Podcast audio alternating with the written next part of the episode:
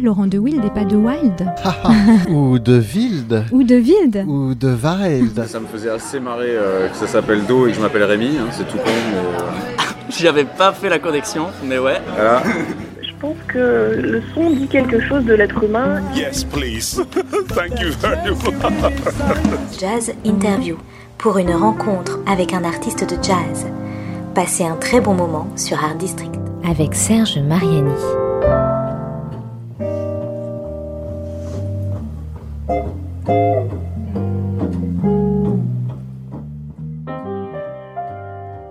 Bonjour à tous, il est 14h sur Art District Radio et l'on retrouve Serge Mariani pour sa jazz interview. Bonjour Serge. Oui, bonjour Julie. Alors on va tout de suite se poser une question. euh, si les anges, enfin une question ou une sorte de question, un questionnement. Si les anges existent, ces créatures extraordinaires doivent avoir bien des airs de famille avec l'invité de cette nouvelle jazz interview sur Art District Radio. Et les démons aussi en fait, car ange ou démon ne parle-t-on pas toujours de la même chose? Si nous tombons, nous sommes démons, si nous volons hors de la fange, des anges, mais c'est la vie elle-même qui ainsi va de bas en haut, de haut en bas, en ce mouvement perpétuel qui est aussi celui de la musique. Et de l'envers à l'endroit, tout poison ayant l'antidote qui est sa face lumineuse, sœurs jumelles de son ombre menaçante, ange et démon, vont souriant en se tenant la main. Avec notre invitée, encore mystérieuse, il ne va pas s'agir de débattre vainement du sexe de ces anges, mais plutôt donc de leur musique. Nous avons toutes et tous déjà vu, peints sur la voûte d'une chapelle, un vitrail, une enluminure, ces êtres blonds à peau très blanche jouant d'un harmonium, chantant en chœur ou égrénant les accords merveilleux des cordes d'une harpe. Cette musique céleste, elle est aussi terrestre. En tout cas, elle peut l'être. Il suffit pour cela que celle ou celui qui la révélera nous reconnecte à l'onde fondamentale de l'âme, retendant entre nous et la matrice universelle le cordon vibrant du cosmos. Qu'il s'agisse d'évoquer les pouvoirs d'une harpe intemporelle, ceux de la voix éternelle, comme ceux bien plus jeunes de la magie électronique, cette princesse elfique, notre invitée ce jour, saura nous en ouvrir les portes paradisiaques. Bonjour, Laura Peruda. Bonjour. Voilà, je ne dirai pas ce que je consomme avant d'écrire ce genre de choses, mais euh, bon, voilà, c'est comme ça. Peut-être juste euh, lire la Bible ou je sais pas. Pas tellement, non. pas tellement. J'ai fait un peu de catéchisme, mais il y a déjà de longues, longues, longues, lointaines années. Peut-être que ça m'a marqué, ouais, c'est vrai. Bah, moi qui n'en ai jamais fait, euh, Ouais. peut-être plus que moi en tout cas. il semblerait, donc, ouais. En tout cas, euh, quand j'étais enfant, aussi, il y avait une dame imposante, assise derrière un instrument superbe et tout aussi imposant qu'elle, qui apparaissait assez souvent, je dois le dire, c'est bizarre, c'est comme ça, c'était l'époque, sur l'écran de la télévision familiale et qui s'appelait Lily Laskin et c'était une célèbre harpiste Mhm. plutôt classique. Mais voilà, j'ai déjà quand même une image de la harpe euh, ancrée comme ça dans, dans mon imaginaire et mes souvenirs, ma mémoire euh, lointaine.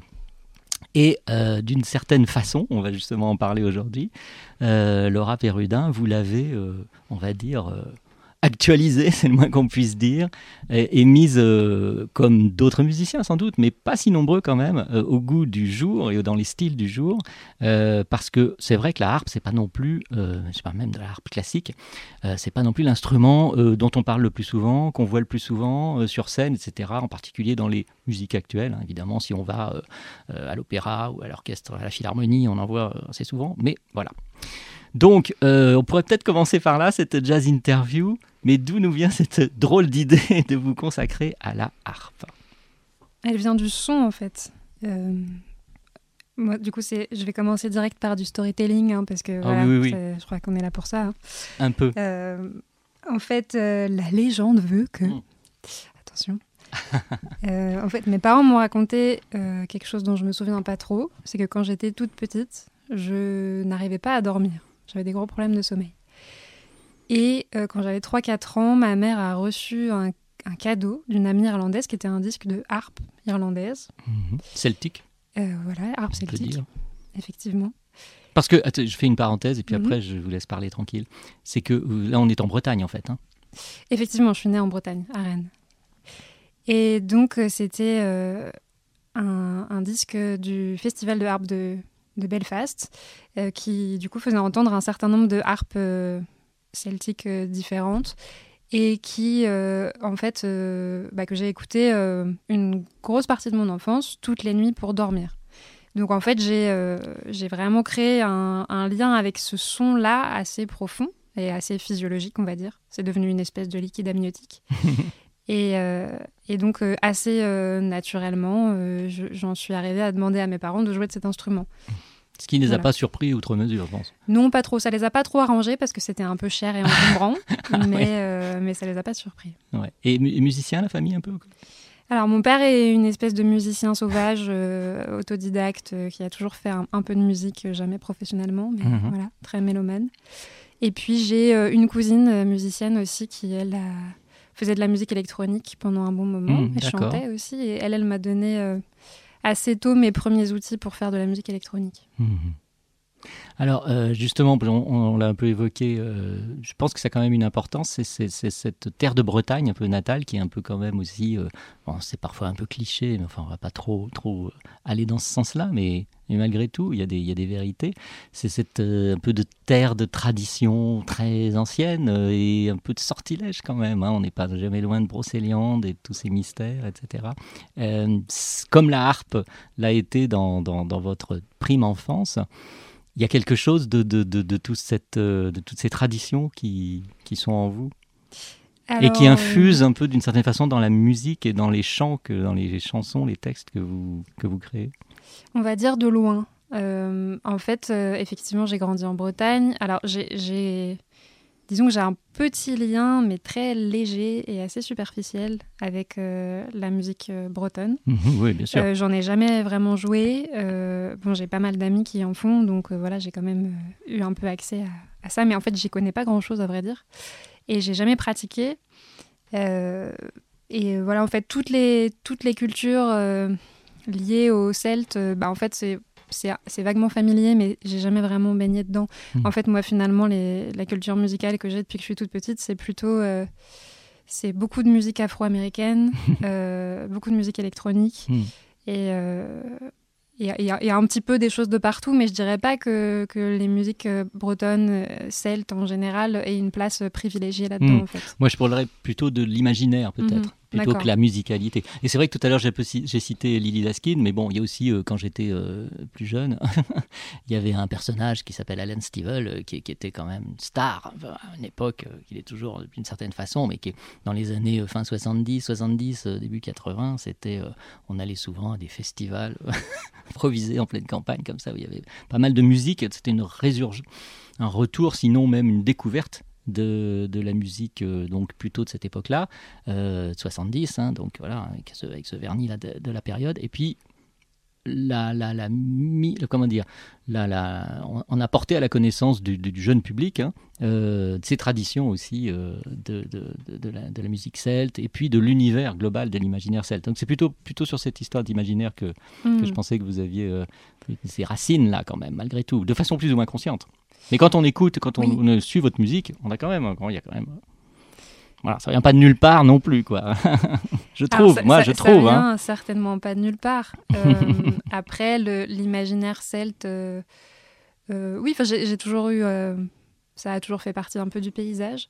Peut-être bah, le paysage au sens littéral aussi, mmh. c'est-à-dire que quand même, j'ai pas mal passé de temps en Bretagne à. Mmh à explorer les côtes bretonnes. Et du coup, c'est un, un, un, truc qui, visuellement et physiquement, a, hmm. a, une place importante dans mon imaginaire. Hmm. Euh, voilà, juste le, la, la, terre et la mer, euh, Bien sûr. effectivement, sont constitutifs de, de mon mental. Ouais, par exemple, il y a le, le clip, euh, le clip de Poison, je crois, le Poison, qui est tourné en nature, en pleine nature. C'est où? Alors, étonnamment, c'est en Champagne, en fait. c'est ça qui est merveilleux avec les paysages. Ah, bah, après, c'est aussi la technique, parce que du coup, le, hmm. réalisateur avec qui j'ai travaillé, qui s'appelle Damien Bonner, lui, il est de Champagne, originellement, donc il, hmm. il connaît très très bien ces paysages-là. Et en fait, euh, la, technique qu'on a utilisée, qui est une, technique, euh, alors je, suis très mauvaise en technique de vidéo, mais qui en gros hein. permet de permet par une espèce de technique infrarouge de faire euh, ressortir la lumière complètement différemment et le contraste noir et blanc complètement différemment de ce qu'on est mhm. habitué à voir, mhm. transforme complètement le paysage et du coup c'est à, peu près impossible à situer ça mhm. dans complètement complètement fantasmagorique. Mm, mm, mm, absolument, oui, c'est très beau. Alors, euh, bah, puisqu'on a évoqué euh, euh, Poison, c'était l'album le plus récent, mhm. le deuxième, je crois, hein, si je ne me trompe pas. Poison et Antidote. Et peut-être on va faire une première pause dans cette euh, jazz interview avec vous, Laura Perrudin, en écoutant bah, non pas Poison, mais euh, The Trap. Euh, parce que je ne sais plus, je crois qu'on y entend plus. Là, c'est en public, je crois, je ne sais plus, peu importe. Et il y, a la harpe beaucoup plus présente pour moi. Et vraiment, voilà, c'est pour ça, comme ça, ça va nous permettre de développer juste après. Donc on écoute The Trap, le piège, hein, c'est ça, non, en, anglais? Ça. The Trap, Laura Perrudin, et on se retrouve tout de suite après.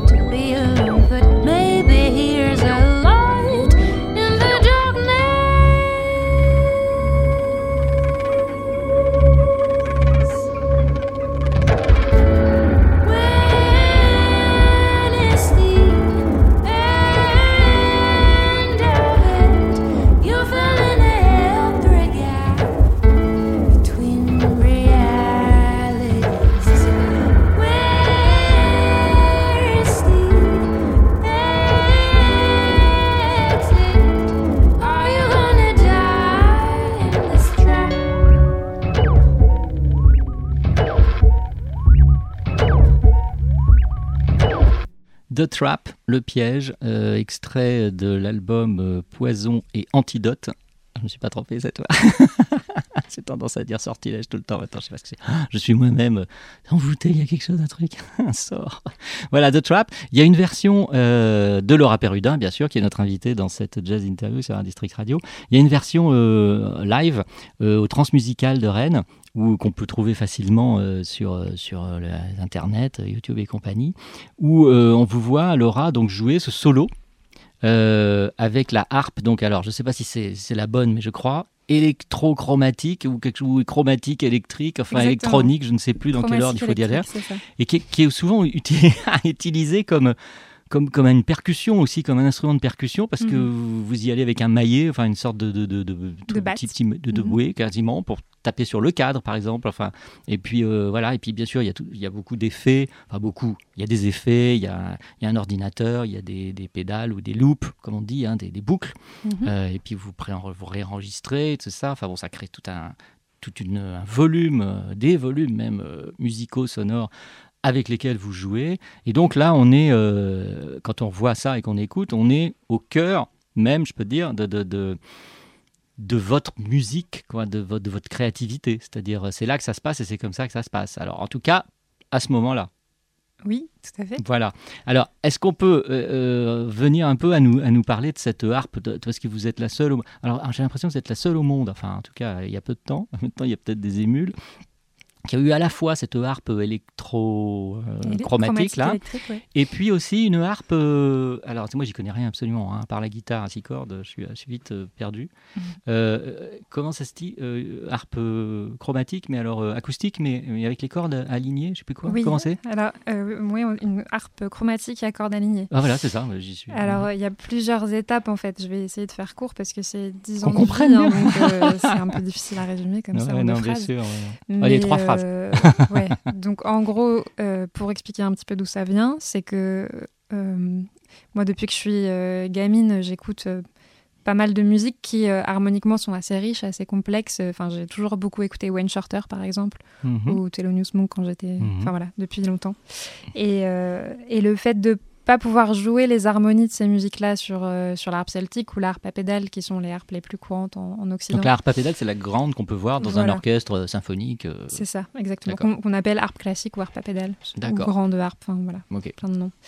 Euh, et donc, euh, ces, ces instruments-là, la harpe celtique et la harpe à pédale, sont des instruments qui en fait sont diatoniques euh, avec des mécaniques qui permettent de faire les, les demi-tons. C'est-à-dire, c'est comme si on avait les, les touches blanches d'un piano et que pour faire les dièses et les bémols, il fallait actionner des mécaniques. d'accord. Donc, ça rend l'instrument assez complexe, voire très complexe, selon les musiques qu'on veut jouer. Quand on veut jouer des musiques complexes harmoniquement, ça, ça devient extrêmement sportif, voire Hmm. totalement impossible.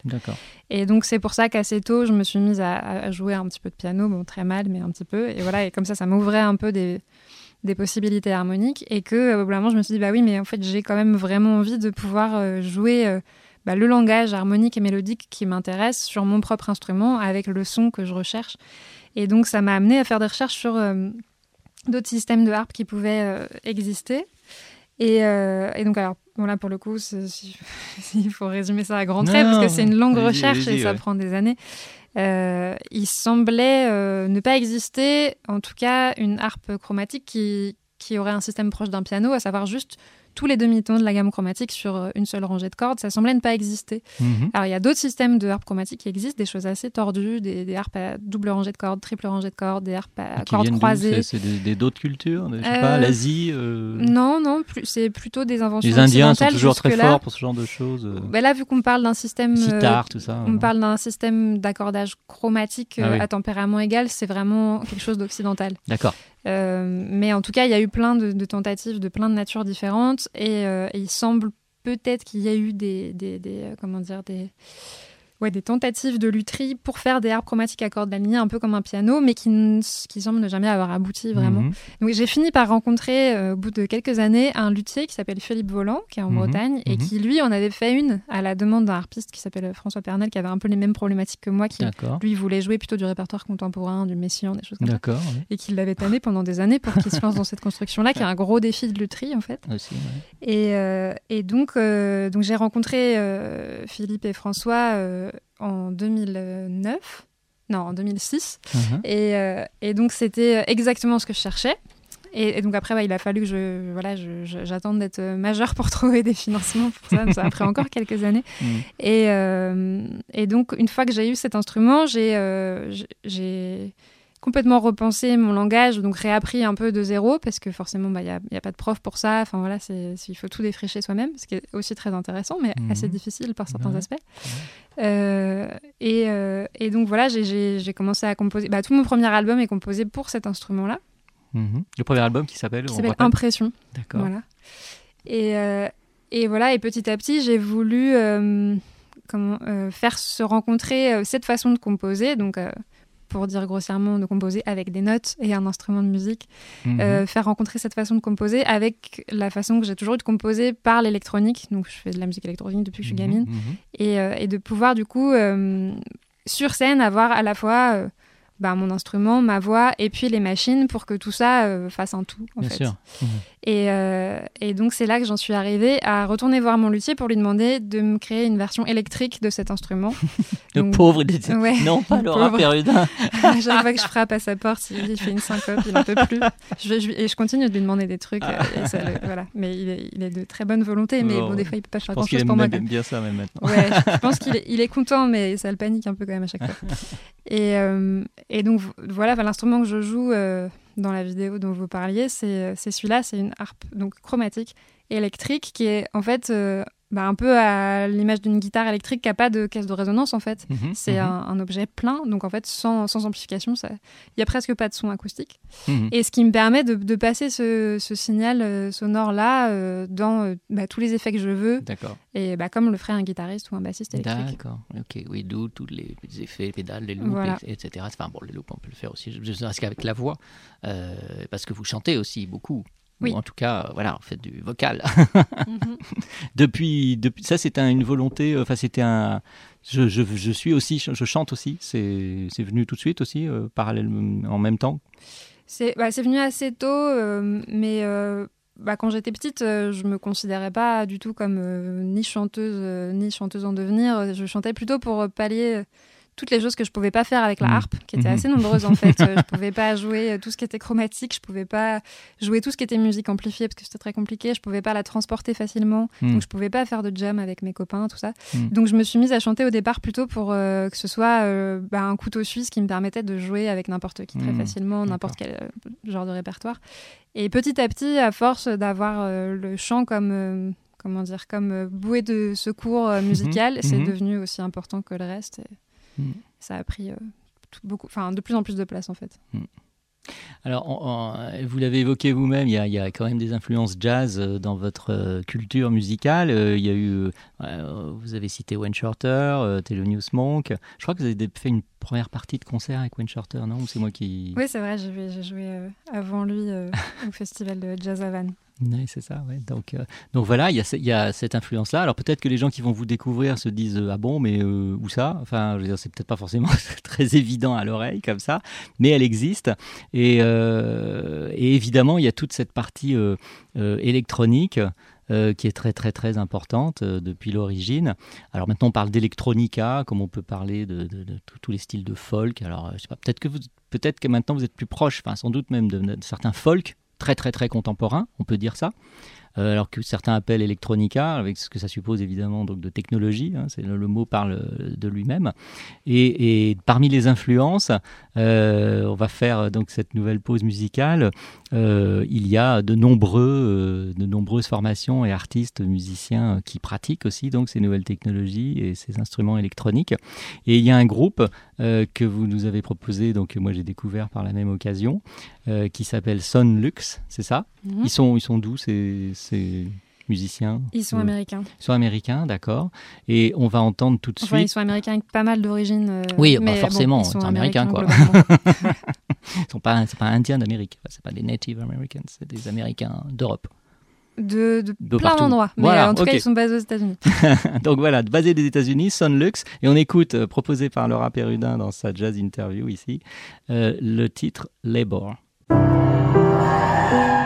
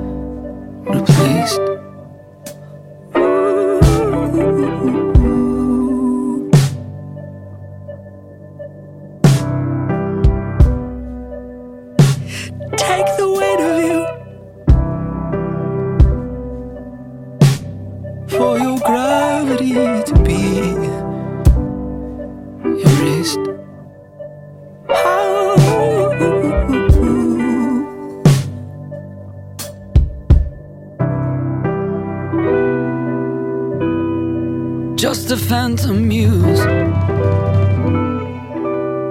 What was the form, the flesh, the feet, the face?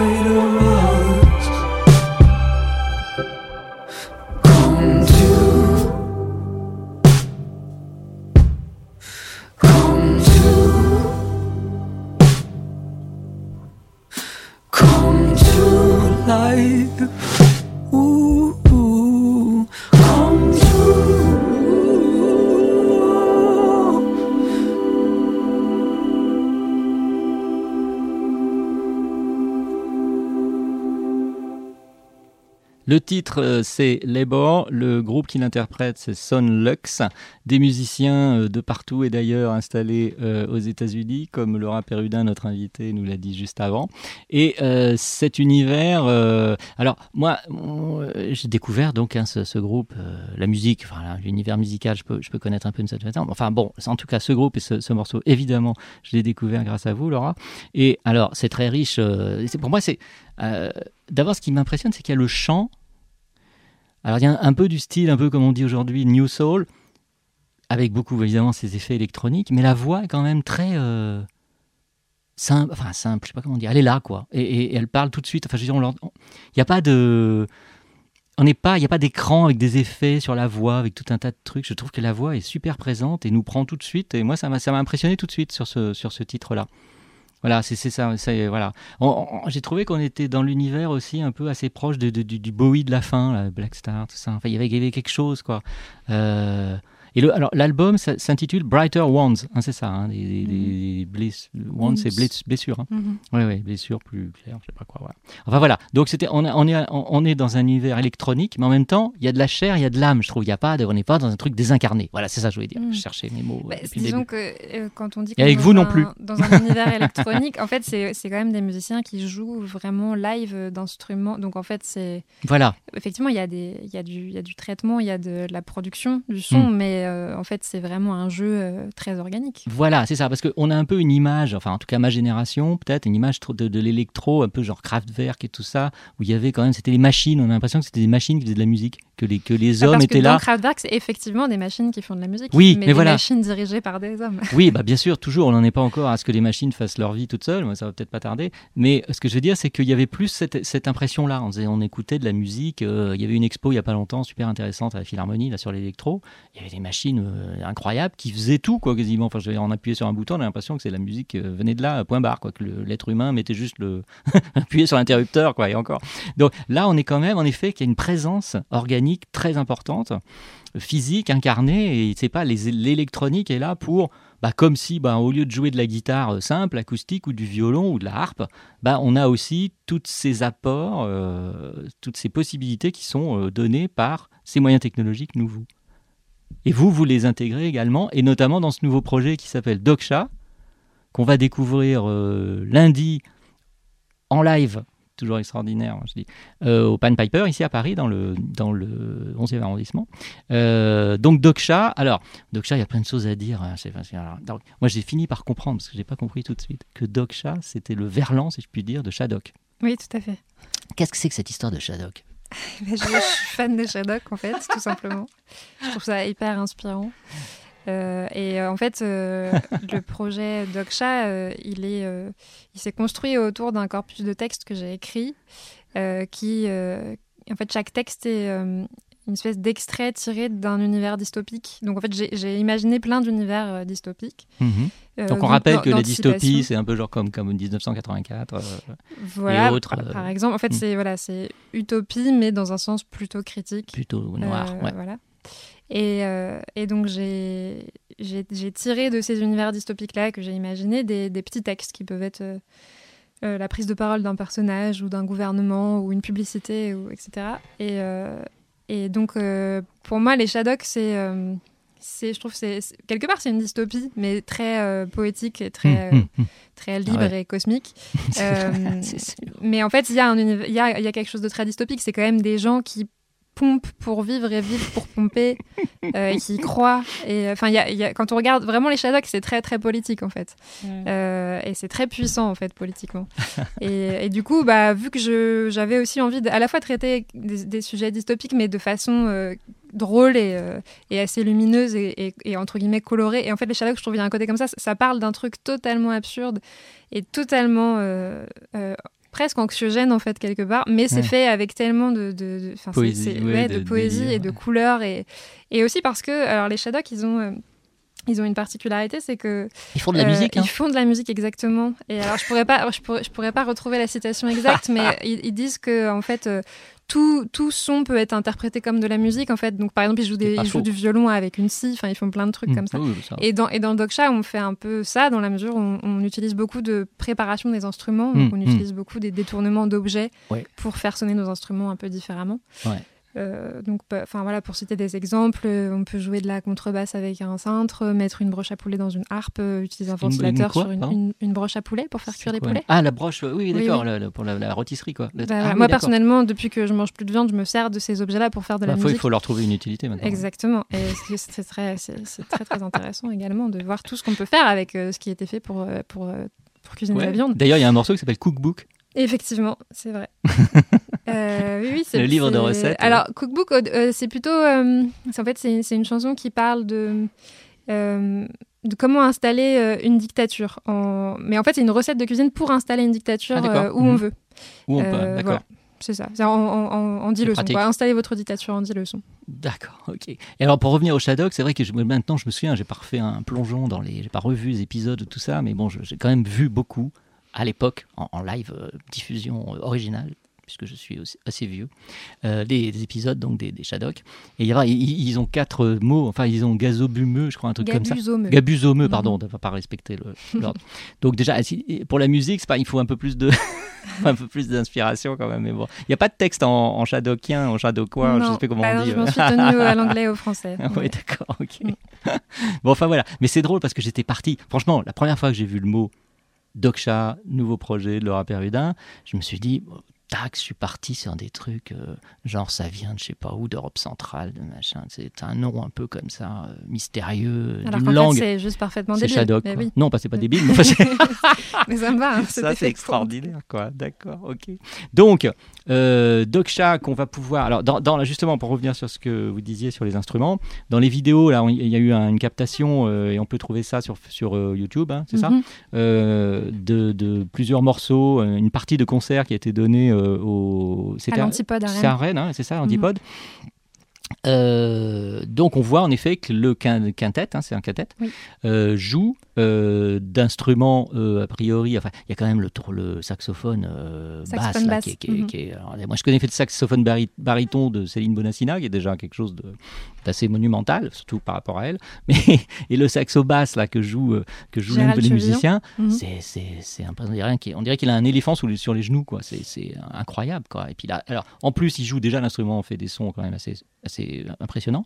Et puis lui, il a une façon aussi de, de- de le jouer, de trafiquer, tout ça. Et puis tout le monde y va taper sur la guitare avec des petits maillets, des bâtons.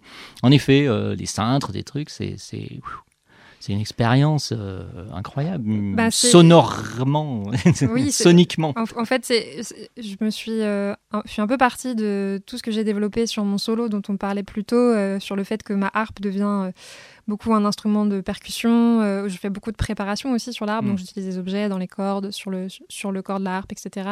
Et beaucoup d'effets électroniques, et qui, ce qui me permet d'avoir euh, de, de- que ma harpe soit en fait l'espèce de, de source unique à une palette sonore hyper vaste et qui, qui, du coup devient hyper orchestrale et, et dont je peux tirer des orchestrations assez, assez complètes.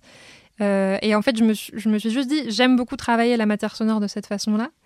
Euh, et euh, et j'ai et- et j'ai envie de revenir à quelque chose de collectif, parce que le solo c'est super, mais c'est bien aussi le collectif.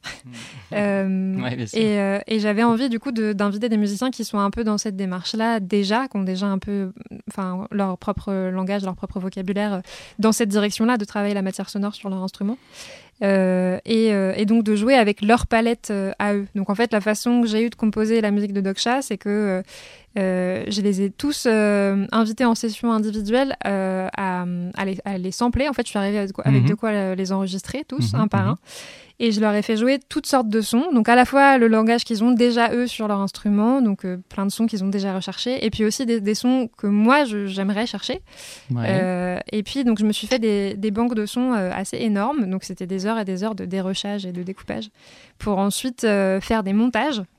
Euh, et donc euh, en, en faisant une espèce de jeu de Lego avec les textes que j'avais euh, écrits et puis tous les sons que j'avais à ma disposition et voilà et mettre les textes en musique avec ces sons-là comme orchestration. Donc en fait, j'ai- écrit toute la musique, entre guillemets, euh, par montage euh, sur un ordinateur, en fait. D'accord, ok. Collage, montage, enfin, il y a un peu de tout ça, ouais, Mhm. c'est ça. ouais, ouais. Alors, c'est vrai que si on, si on lit les présentations euh, de, de- du projet, hein, comme on dit, de Doksha, on, on- on dit, on y dit à la lisière d'univers jazz, soul, noise, hip-hop, expérimental, mais préservant la forme de chanson. Ça, c'est vrai.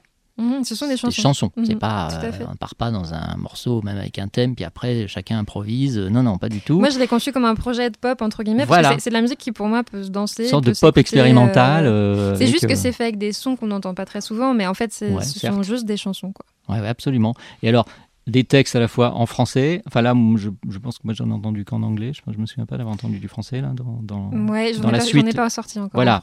Mais donc il y en Mhm. aura. En tout cas, ça c'est bon. C'est juste que de temps en temps, bah, ça s'impose en français, puis de temps en temps, ça s'impose en, en anglais éventuellement. Et donc c'est ces petits, comme on, l'a- on l'a déjà évoqué, ces petits mini récits euh, d'anticipation, donc dystopie, hein, comme on l'a dit tout à l'heure. euh, avec cette ironie, alors donc euh, d'inspiration shadockienne, on en a aussi un petit peu parlé, et alors euh, dont la matière, c'est un peu d'avoir un regard un peu distancié sur euh, les, la situation un peu angoissante quand même dans laquelle on est par rapport à à la fois euh, aux problèmes politiques, aux problèmes euh, écologiques, les deux se communiquant quand même assez facilement l'un avec l'autre, de, de l'époque dans laquelle on vit. Exactement. Donc euh, le rap érudin, elle n'est pas euh, non plus sur une planète euh, loin de tout, elle est bien ancrée dans Ah, la réalité tout. du quotidien. Ah bah oui, oui. Euh, on est bien le nez dedans, tous les jours. Ah bah oui. Oui, non, parce qu'elle a l'impression comme ça, toujours que les musiciens qui, qui font un peu, ce qui font une expérimentation quand même musicale, quand même assez, euh, euh, qui est pas, qui est pas juste je prends ma guitare et puis je vais chanter un- une chanson un peu rebelle. Il y a, y a, voilà, il y a tout ça, et puis en même temps, ben, on est dans son époque, quoi, et on en parle. Oui, oui. Après, en fait, j'ai, moi, j'ai eu un peu, euh, enfin, j'ai plusieurs phases, et je pense que c'est le cas de plein de musiciens. C'est, moi, j'ai, eu des phases, peut-être la, la phase de mon premier album euh, que j'ai enregistré en 2013, où j'étais euh, bah, beaucoup plus jeune que maintenant, par définition. Et euh, où là, je pense que j'étais plutôt dans une démarche de, de me créer une espèce de réalité parallèle un peu idyllique, où, Ouais, euh, où bien j'allais chercher que les sujets. Qui m'arrangeait et qui me, qui me permettait de rester dans une bulle très isolée du réel. Mm, C'était mm. plutôt euh, la démarche opposée à ce que je fais en ce moment. Mm. Euh, et puis il y a un moment, j'en ai eu vraiment marre euh, de bah, justement de me créer moi-même ma propre déconnexion avec le monde. Et puis et j'ai voulu rentrer euh, bah, bien dans le mur, euh, la tête baissée. et, et du coup, bah, Dogsha, c'est un peu, c'est un peu ça. c'est, voilà, c'est, c'est comment on, on prend euh, bah, ce qu'on vit dans le réel, mais qu'on, mais qu'on en fait quand même une matière artistiquement euh, bah, la, la plus intéressante possible. C'est-à-dire pas littérale et pas au premier degré, mais comment on transforme ça en quelque chose qui nous permet de, d'avancer dans la réflexion et qui en même temps soit pas non plus euh, pédagogique ou Mm. enfin le, le but c'est pas de faire la morale à qui que ce soit c'est Mm, juste de mm. soulever des choses et puis dans et puis de les transformer en une matière vivante quoi Bien sûr. Alors bah, justement, si on a envie de découvrir cette matière vivante, il y a donc le concert euh, ce lundi euh, 24 au Piper, Dogsha euh, sur scène, forcément euh, à, ne pas rater si on en a la possibilité, parce que c'est toujours euh, les, meilleures façons, je trouve, moi toujours, hein. évidemment le disque, l'enregistrement, ça, peu importe. C'est bien parce qu'on l'a à disposition et on écoute et on écoute tout ça, mais bon, le vivant, la scène, ne pas la rater quand on, quand on le peut. Donc Doksha, le, le, le, le quintet de Laura Perrudin sur la scène du Pan Piper ce lundi 24 euh, février, un, un album à venir dans l'année qui, qui se présente. euh, alors peut-être pas l'année parce qu'en fait déjà il faut il faut que je sorte mon, mon nouvel album solo Ah, que je suis en train de finir là Ok, bon oui, Donc, chaque euh, chose en son temps. voilà donc déjà je vais sortir mon nouveau solo et puis après on enregistrera. D'accord, d'accord, Mm. d'accord. Ok. Donc voilà, bah, Laura Perrudin, euh, bon, on n'a pas cité tous les musiciens, mais on va, les- on va le faire rapido. Thibaut Florent à la guitare électrique, Gérald Chevillon au saxophone basse, donc, et aux effets. Alors tout le monde évidemment fait un peu d'effets. Ronan Courty à la contrebasse préparée, Mhm. c'est écrit, hein, donc je le lis. hein. Et Arthur, alors c'est Natek Natek à la batterie et à l'électronique, forcément, un petit peu. Et puis Laura Perrudin à la harpe, au harpe, je sais plus comment on dit. euh, Il y a voilà. à, à la harpe C'est principalement la harpe électrique chromatique et puis au chant. Oui surtout en fait Ouais, c'est sûr. je ouais. joue Ouais, un parce petit que peu moins de harpe que peut-être un peu pop star maintenant. Hein. Est là sur scène. Je vous l'avez vu sur les vidéos. On y va quoi. On est devant moment, et on chante. Voilà, c'est ça. faut assumer qu'on est chanteuse. hein. Il y a un Ah moment, ouais. il faut assumer. Et ben, c'est fait et puis c'est très bien. Donc Doksha euh, sur scène, ça nous permettra, ça permettra au public du Pan Piper de découvrir euh, ces nouvelles chansons de Laura Perrudin et notamment l'une d'entre elles qu'on va écouter pour se dire au revoir, euh, Good Old Eddie. Alors de quel Eddie s'agit-il? Parce qu'il y en a pas mal des Eddie. hein. Je voudrais pas tenter euh, une solution, mais Oui, bon. alors vous me parliez d'Eddie Mitchell. Non, pas du tout. c'est pas Ah, Eddie je suis, je suis fait. Donc ce n'est hélas pas Eddie Mitchell. Cochrane, en fait, en fait je parle de Edward Bernays, qui est euh, qui était en fait le neveu de, de Sigmund Freud et qui est quelqu'un qui a entre guillemets inventé la notion de relation publique et donc de, de- de communication commerciale à, à fin commerciale Mhm. et, euh, et qui lui-même se voilà se, se vantait d'être euh, d'être un expert en propagande. Donc D'être euh, un, pardon Un expert en Ah oui, oui. propagande. En- ouais, parce qu'à euh, l'époque, la propagande n'était pas forcément connotée très négativement comme aujourd'hui. Et c'est exactement euh, ce, ce dont il était spécialiste hein, d'ailleurs, la propagande. Et donc c'est quelqu'un qui a, qui a mis au point un peu une espèce de de- d'arsenal comme ça d'outils de, de communication et, et de publicité. Euh, et donc moi j'ai imaginé un peu un monde où, étant donné que la, la- la communication prend une place absolument énorme dans nos sociétés, euh, bah, on le considérerait finalement comme un de nos plus grands hommes euh, de, de la société. Et puis, et puis en fait, j'ai imaginé ce qu'on aurait pu mettre sur sa tombe comme, comme hommage en fait, et donc de, de mettre des, des phrases qu'il aurait pu dire comme ça. Donc euh, voilà, ça parle de, de relations publiques et de et donc voilà, c'est une espèce de, de- d'apologie du cynisme publicitaire. euh, voilà, c'est, de ça que ça parle cette chanson. Ok, bon, ben on va, on va l'entendre, l'écouter, euh, euh, juste après nous être dit au revoir, et en rappelant encore une fois le rendez-vous euh, du concert au Pan Piper ce lundi 24 février. Doksha, merci beaucoup Laura Perrudin. Merci beaucoup.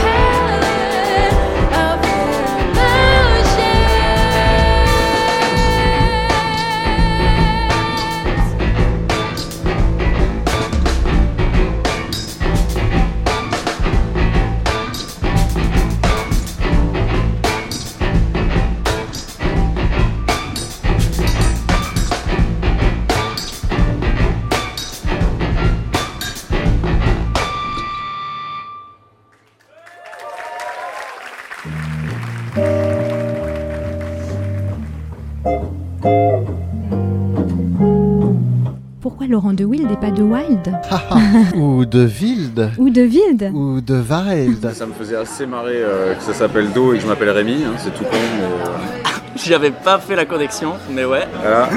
Je pense que le son dit quelque chose de l'être humain. Yes, please. Thank you very much. Jazz Interview pour une rencontre avec un artiste de jazz. Passez un très bon moment sur Art District.